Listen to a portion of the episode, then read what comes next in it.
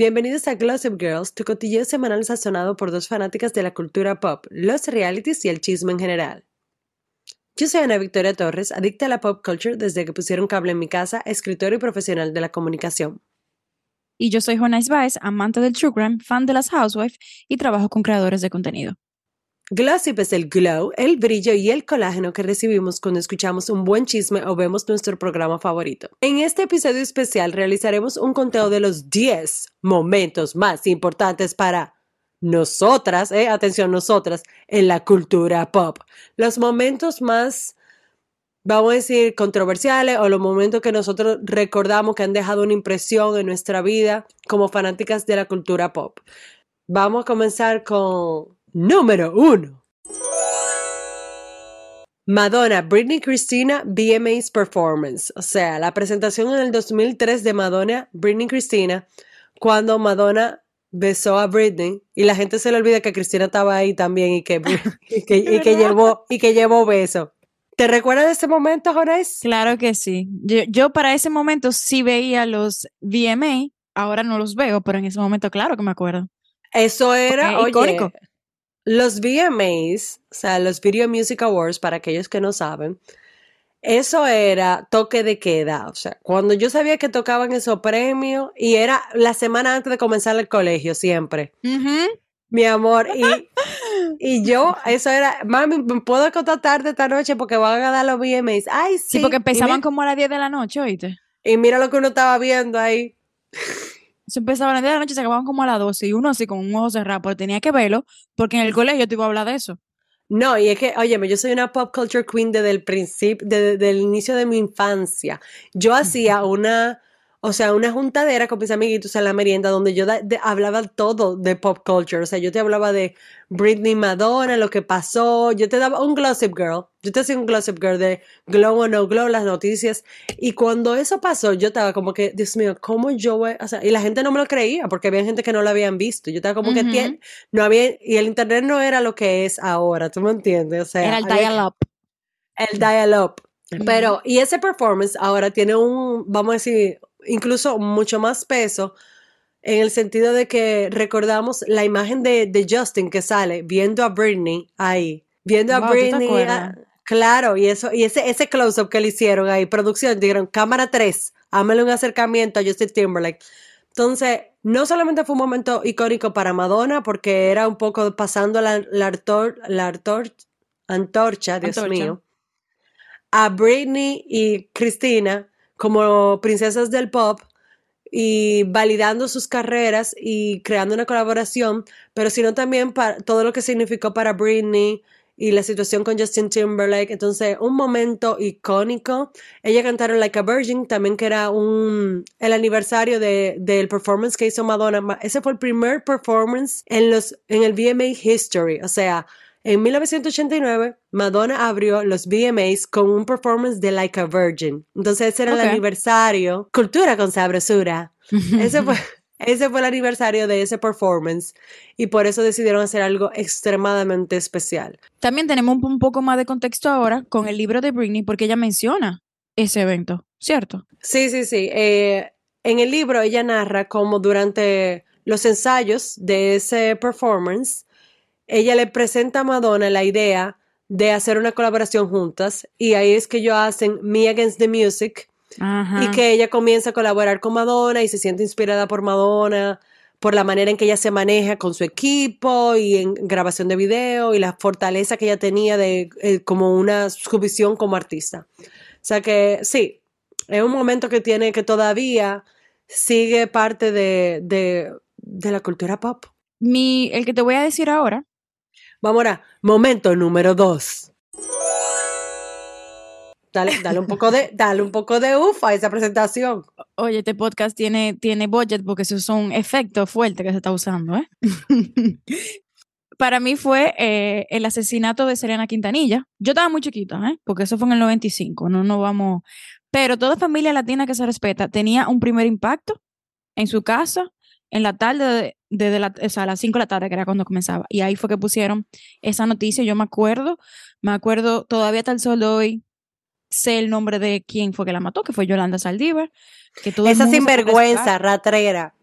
Sí, sí, sí, y, y la verdad que fue muy fuerte. De ahí fue que gracias, gracias a eso salió eh, Jennifer López a, a la fama, porque fue la que hizo eh, el personaje de Selena en la película, y de ahí arrancó su, su carrera.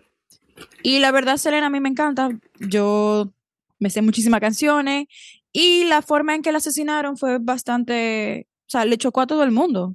Me, me acuerdo que cuando le explicaron, no se sabía si Yolanda estaba enamorada de ella o si fue problema de económico o no sé qué, se quedó como ahí, pero como que el rumor que siempre hubo fue que Yolanda la, la- la mató porque estaba enamorada de ella. Y no o correspondida. también, también que hay que decir que Yolanda era la, pres- la presidenta del club de fans de Selena. Siempre, cuando hay una doña de como tre- 40 y pico de años, 50 años, que es la presidenta de un fan club de una muchachita, eso da vaina rara por todos lados. La presidenta del fan club de Timothée Chalamet, Chalamet es una doña como de 61 años y lo que ella vive posteando en Twitter es preocupante. O sea que podemos tener una Yolanda Saldivar número Y no dos. será una tía de él o una tía abuela. No, no, no, no, no. Club Chalamet se llama, búscala en Twitter, esa doña está on hinge. Cuando él No, se metió con. Kylie, estaba salta- saltando, una, saltando con una serie de cosas que yo decía, pero señor, usted es una mujer adulta, si usted no tiene 13 años, pues te está hablando así.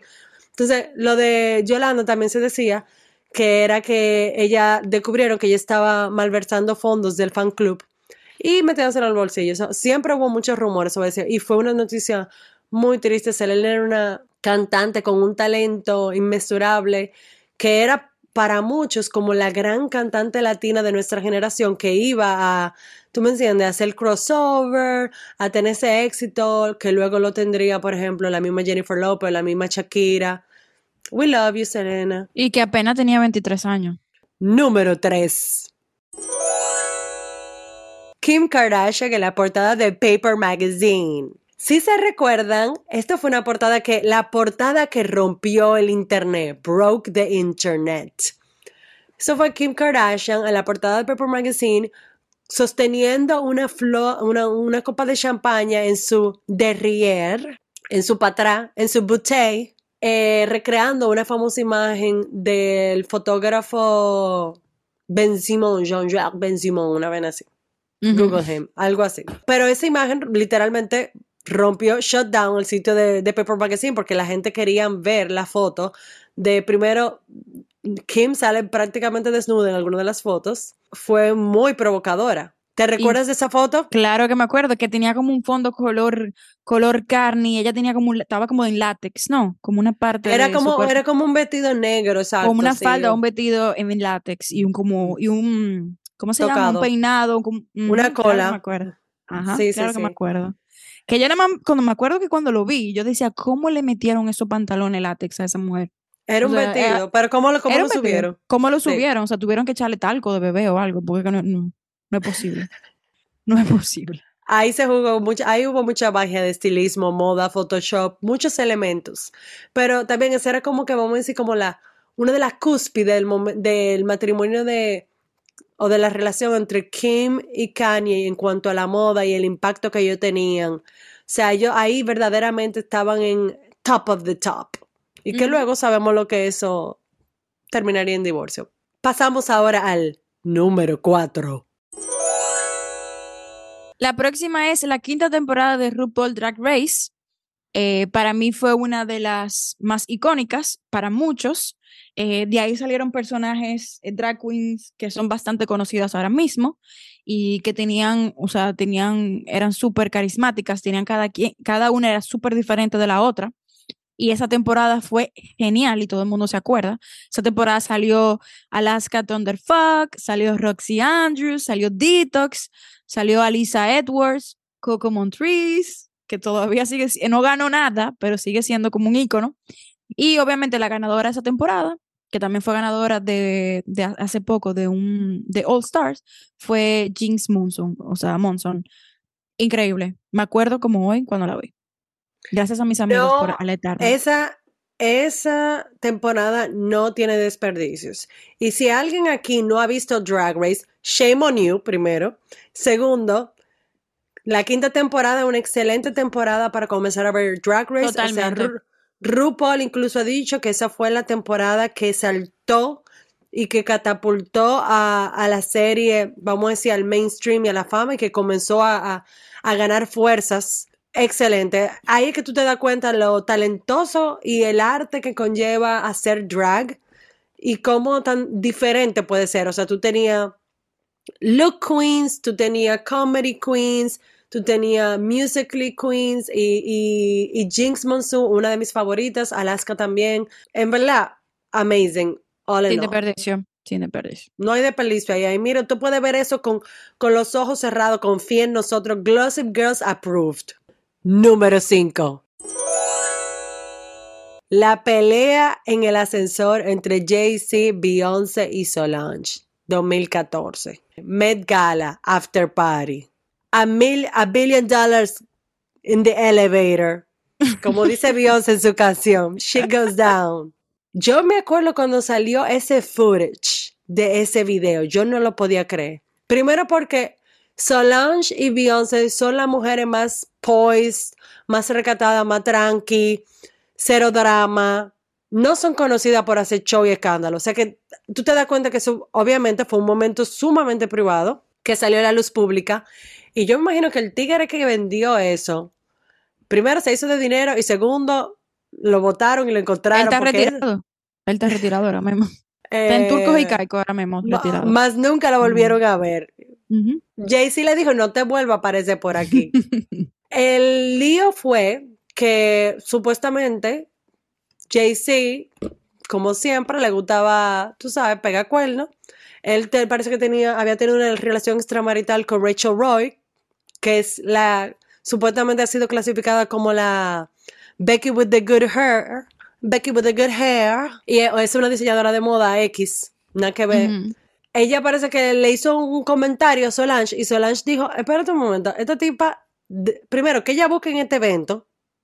Segundo, ella me acaba de hacer un comentario como que fuera de lugar, sabiendo muy bien la relación que yo, de lo que ha pasado, como que yo soy un idiota. Cuando ellos estaban en el ascensor, Solange no se pudo no pudo, no pudo controlarse y le cayó como la conga, Jay-Z. A mí lo que me encanta es que Beyoncé es la más Beyoncé de todo el mundo, porque en ese, en ese momento tú la ves a ella, ella no tiene ninguna reacción, ella está viendo a su hermana fajándose, y ella como que, "Ujú, dale manita, dale, pero no sé, Es como o sea, que ella ni está en el ascensor. ella, o sea, yo dije, yo nunca había visto una gente tan y tan como, así como, ah, bueno, sí, estoy de acuerdo, quiero que le dé el golpe, no te voy a detener, pero tampoco voy a, o sea, e- ella sabe que ni siquiera la están grabando y ni aún así ella va a hacer algo que la va, va a poner en peligro. O sea, tú no vas a encontrar el video de, de Beyoncé volviéndose loca. Y Jay-Z incluso en su, en el álbum 4, 444 y todo que él sacó, él hace referencia a eso y dice, yo supe que lo hice mal y que le enchinchó, vamos a decir, a Solange y que por eso ella tuvo esa reacción. O sea que él mismo dice eh, en su álbum que él actuó mal en cómo él manejó toda esa situación. O sea, la relación extramarital, pero también el aftermath de todo. Y él ha tenido comentarios al respecto diciendo, Solange, mi hermana, ellos, después que salió el video, ellos hicieron un joint statement, pero yo me acuerdo cuando ese video salió fue shocking, porque esa familia entera tienen un manejo tan fuerte de su, de su imagen. No solo Kardashian. No, no No, solo Kardashian. exacto, tú nunca vas a ver que a Beyoncé haciendo una entrevista, ni yendo a, He- a A ni-. No, esa A gente mantiene todo muy cerrado y de una forma muy discreta y por eso fue tan sorprendente. Número 6. Está un poco triste, pero tú sabes que yo siempre te tengo not- noticias un poco que te el bajan. diablo, pero mira, pero dark, dark glow. Eh, la muerte de Paul Walker de Fast and Furious, que él Ay, murió muchacho, muchacho tan hermoso. Sí, cuando se estrelló su carro contra un poste de luz y que esa vaina cogió fuego y no hubo ni cómo reconocerlo. Lo siento por los detalles, pero sí, me acuerdo también haberlo visto y que me chocó bastante, como que murió de una forma tan, como él estaba en su, en su apogeo, estaba en la cúspide de su, de su carrera y dejó una niña chiquita y, y dejó la familia de Fast- and Furious, porque esa gente son familia, son como primos. También tú sabes que lo interesante al respecto a eso es que me recuerda mucho a la muerte de James Dean, el actor, el actor eh, americano, que era un actor de Hollywood que murió también en un vehículo con un poste de luz en su Porsche. Era un Porsche. Y entonces es una historia muy triste porque se, se vuelve a repetir esa, esa historia tan trágica. Número 7. The Slap. La galleta entre Will Smith y Chris Rock. Bueno, eso fue fuerte. Eso fue mucho. Como todos recordamos, a menos que usted vivía debajo de una piedra, Will Smith se paró en medio de una presentación que estaba dando Chris Rock en los premios Oscars cuando Chris Rock hizo una broma sobre su supuesta esposa, pero que luego descubrimos no es su esposa, todavía no hemos entendido bien. Tenemos no me ha llegado mi copia del libro de Jade, entonces no he podido desenmascarar todo eso. Pero Chris Rock hizo una broma al respecto de Jada y de su corte de pelo. Jada tiene alopecia, etcétera, etcétera, y se rapó la cabeza. Will Smith no le gustó el comentario, se paró y le dio una galleta. Sea, él cogió, él cogió impulso y de todo. Eso pasó en vivo, en medio de la premiación. Obviamente, cuando, cuando, se o sea, cuando estaba en el aire eso, ellos no lo, no, la gente no lo estaba viendo, pero de una vez en Japón habían hecho la filmación y lo grabaron directo. O sea, como que en Japón todavía habían sacado la versión original sin ningún tipo de edits. Entonces eso comenzó a circular de una vez por internet y todo el mundo lo comenzó a ver. Ah. En Estados Unidos, cuando tú haces un evento en vivo, tú tienes que ponerle un delay de cierto tiempo para evitar este tipo de cosas. Porque, por ejemplo, en los Oscars una vez un hombre salió en cuero. Ah. Sí, salió un streaker, salió en cuero en los 70. Entonces, a partir de ahí, para controlar, la, trata de, el FCC trata de que tú tengas cierto momento para que tú puedas editar cuando hacen mala palabra, dicen mala palabra y pueden hacer como que el bleeping, como bleep. Ya. Entonces, en Japón no, no había nada de eso y esa fue la versión que comenzó a rodar. Y en muchas partes de, en diferentes partes de Europa también, en diferentes partes del mundo. Okay. Pero eso fue extremadamente shocking. Bueno, el punto es que Will Smith ganó un Oscar por su interpretación del papá de la Venus y Serena Williams todo eso se vio, o sea, él ganó su Oscar y se vio arruinado ese momento tan icónico, tan importante en su carrera por esa bofetada. Cancelado, cancelado. No, él no puede, él no puede volver a los Oscars más nunca. Él está banned.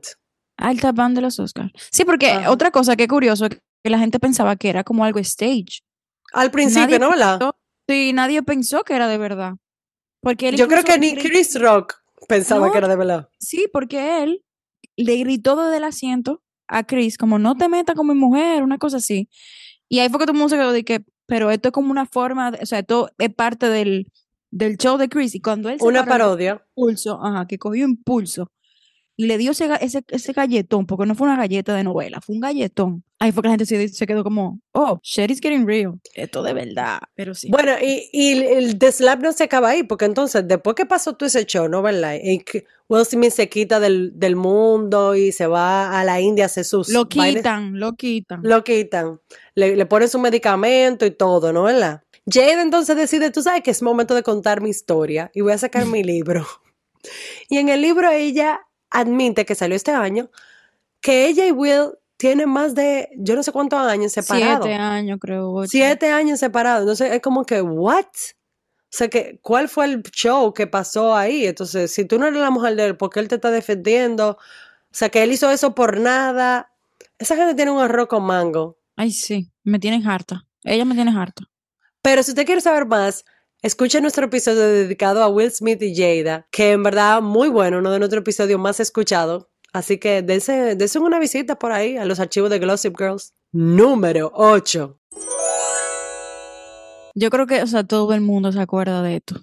Ese vestido que se puso de Versace, Jennifer Lopez en los Grammy en el 2000, que fue una vaina que hasta el sol de hoy se está hablando de eso, que era como el vestido como si fuera una jungla que tenía un escote como el ombligo, medio transparentoso, como con, con matas y bellísimo, o sea, le quedaba como que se lo mandó, seguramente se lo mandaron a hacer, pero le quedaba así mismo. Y era, era como un vestido como de seda de Versace. Increíble. Y para mí yo creo que ese fue uno, un, como algo icónico en ese momento.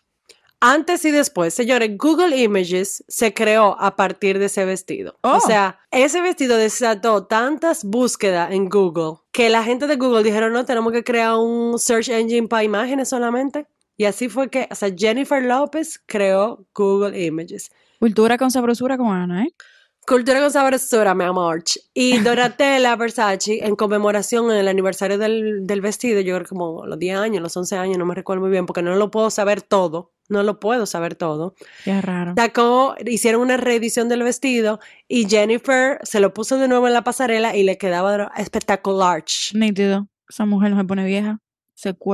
Que tiene. Wow. Dios la bendiga. God bless. Número 9. Nipple Ball. Jared Jackson y Justin Timberlake en el Super Bowl. Ese famoso momento cuando durante una interpretación Justin le arrancó una parte del vestido a Jared Jackson o del top y salió y quedó expuesto su seno. Oh, Dios mío, por una milésima de segundo. Eh, a pesar de que ya había internet, que el porno andaba por, por el mundo, o sea, aparentemente eso fue un shock, pero que causó el, vamos a decir, el, el fin de la carrera musical de Janet Jackson por, por mucho tiempo. Janet Jackson, eh, como resultado de ese momento, se vio bajo ataque de la prensa, eh, los organizadores del Super Bowl también la demandaron y fue una catástrofe para su carrera, mientras que el niño lindo, Justin Timberlake, se lava las manos como Poncio Pilato y él no hizo nada.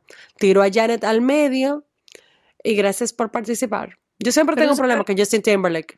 Sí, pero tú sabes que a mí me chocó en ese momento porque yo juraba que era algo stage, o sea, que era algo que ya yo había practicado, porque ella tenía incluso un tapa, Un tapapezón. cover. ¿Por un qué? tapapezón. Un, ella tenía un tapapezón como en forma de estrella. Eh, sí, como súper, como lindo. ¿Por qué? Ajá. Y ella, ellos querían decir, ellos quisieron decir que fue un wardrobe malfunction, un problema de vestimenta, un fallo en la vestimenta y que, que eso fue un error y que sé qué. Yo creo que eso fue debido a que se dieron cuenta del backlash y el escándalo que causó cuando, cuando pasó. Pero es que es raro que una gente, o sea, ¿tú crees que ella se lo puso porque por- la ropa ameritaba que ella se pusiera un, un tapa, un tapanipo? O, o era, No o sea, sé. yo sentí que era, de verdad, de verdad, yo creo que hasta el sueldo, yo a veces yo siento que eso fue algo, aunque sabiendo cómo le fue a ella al final, entiendo que no, pero en ese momento sí pensé que era algo. algo que- Premeditado. sí, porque que estaba No, muy para- bonito esa estrella. Para mí yo creo que es premeditado, pero también yo digo, si tú estás haciendo una vez en el Super Bowl, tú sabes que si tú haces nudity, a ti te ponen una multa por Ah, eso. Tú estás Entonces, eh, ¿no? Eh, eh, Como que te banean, ¿no? Sí, exacto. Entonces, por eso que yo digo como que eso fue lo que yo nunca entendí. ¿Tú me entiendes? Eso fue lo que yo nunca entendí. O sea, que no creo que ella y su equipo la iban a poner en una posición tan frágil, pero el punto es que pasó y fue también algo sumamente exagerado de los Estados Unidos de, de hacer ese show tan grande. Pero nada, siempre contra las mujeres y las mujeres y las mujeres negras aún más. Vamos ahora a, con el número 10. Tal vez esto no es para ti lo que se representa para mí, pero para mí fue muy importante la serie Breaking Bad, que incluso fue una de las series, creo que fue cata- ca- catalogada como la mejor serie de los años 2000. La serie empezó Una de las 2000. mejores series de los 2000, vamos a decir. No, o sea, está votada como una de las como la mejor serie de los 2000. La ¿Por quién? ¿eh? ¿Quién fue? ¿Por quién? Ganó, mira, ganó muchísimo premio, pero incluso ahí No, no, no. yo- Breaking Bad es buenísima. O sea, No, la- me encanta. y sale como, como fan favorite de, de Que para mí como que Los Sopranos, Breaking Bad, Mad Men. Esa serie comenzó en el 2008, se acabó en el 2013.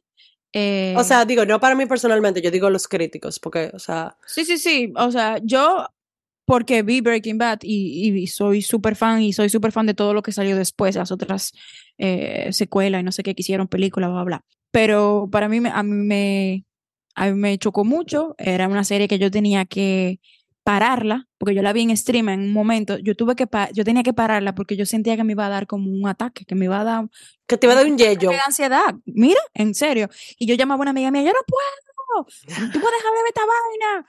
La verdad es que me encantaba las actuaciones de, de Walter White. y- y de- Excelente. y de Jesse eran increíbles. Pasaron también muchísimos actores importantes en esa serie, que a partir también de la serie eh, fueron conocidos. Y en general, creo, para mí, es la mejor serie que yo he visto. Entonces, para mí me chocó, por eso lo incluí. Muy buena serie y fue muy...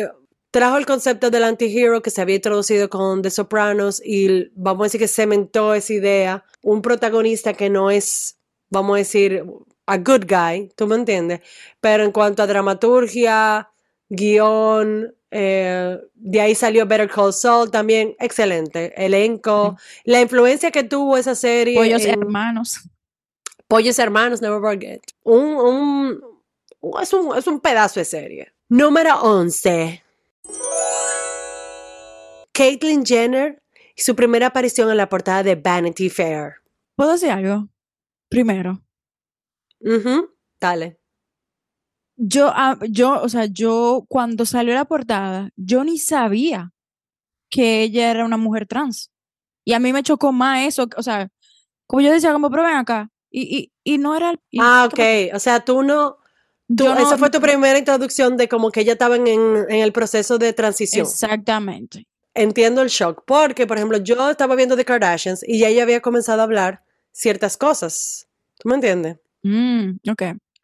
Y ella había hecho como una entrevista con Diane Sawyer, pero, pero así como muy como no habían dicho que iba a ser como full transition, o sea, era todo como muy, muy leve. O sea, ¿Salió como gay primero o salió de una vez como No, no, no, no, no. Es que gay y trans no son la misma cosa, mamá. No, pero muchas veces el camino viene como que gay, luego trans o no binario, no sé qué, bla, bla. Yo ni sabía, o sea, como que no vi el, o sea, Exacto. No vi Kardashian, tal vez por eso. No, exacto, como no, no, él comenzó, tú me entiendes, él se comenzó a dejar el pelo, bla, bla, bla, etcétera. El punto fue que cuando Caitlyn aparece, fue la primera imagen de ella, tú me entiendes, construida. No se había visto una imagen de ella ya en su transición. Entonces, yo me recuerdo que salió la portada, que fue fotografiada por Annie Leibovitz para Vanity Fair, la famosa fotógrafa, y yo estaba como que, un momento, yo soy un pop culture addict, yo no sé quién es esta mujer. O sea, cómo esta mujer está, yo no estaba entendiendo, pues yo no había visto que Caitlyn, Caitlyn, y yo dije, ¿quién está Caitlyn? Cuando yo me di cuenta que era, oh, Caitlyn Jenner.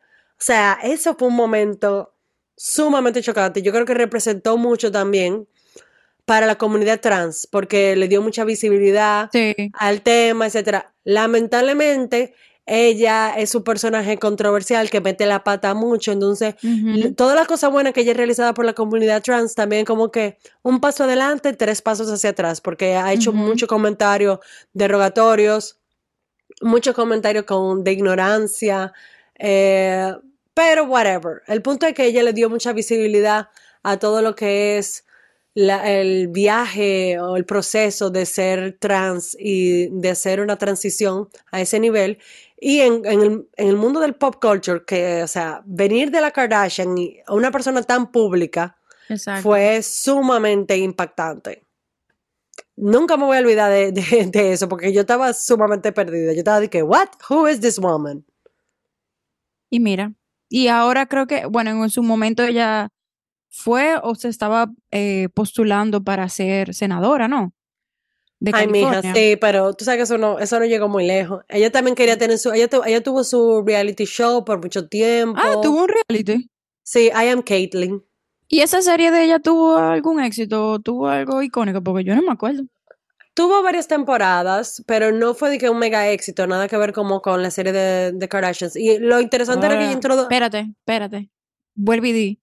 Nada que ver con Nada que ver con las Kardashians, el éxito que han tenido ella en su reality show, pero tuvo algunas temporadas. Lo, chulo era que ella traía como que personas como Candice Kane, que son figuras importantes en el mundo trans y que daban una perspectiva como más general, porque la visión de Caitlyn es un poco más, vamos a cerrada. Entonces era bueno tener como esas diferentes voces que, que le daban más peso al programa. Pero yo, yo realmente no lo vi mucho, porque que ella, ella es un personaje. Y ella en su momento se quemó, o sea, vamos a decir que se quemó un poco porque ella era pro, Trump y es pro Trump todavía. Es pro Trump todavía. Entonces, como viendo las cosas que él no aprueba y que ella todavía seguía atrás de él y como dándole razón, yo creo que eso la quemó un poco ahí, la canceló un poco. Claro, totalmente. Y ella, salta siempre con unos comentarios fuera de lugar en cuanto a política y derechos trans y la comunidad LGTBQ, etcétera. Eh, pero nada, nunca olvidaremos ese momento muy, muy shocking. Número 12. Yo soy fan de películas, me encanta todo lo que es una serie, una película, un documental. Para mí algo que todavía me acuerdo, como siempre, lo puedo ver cinco veces, seis veces, siete veces, es la cena, no sé si tú te acuerdas, la cena de, de Beetlejuice, cuando están todos cenando y que suena la música de la de Banana Boat, que están Ujú. todos como "Nena, nena, nena, nena", y comienzan a bailar y como que, pero que comienzan a hacer unos pasos súper extraños, como que no tienen control de su cuerpo, no sé qué. Para mí, no sé por qué, de toda la película y todas las películas que vi estando jóvenes, eso fue como una escena que me marcó mucho. Eh, y creo que es un clásico también. eh, Es, escenas- es un clásico, es un for sure. clásico. Y por eso lo, lo incluí en la lista, porque me encantó. Y ahora que van a hacer un, van a hacer otro, eh, Beetlejuice. Eh, Siempre si no con el equivoco, ritmo.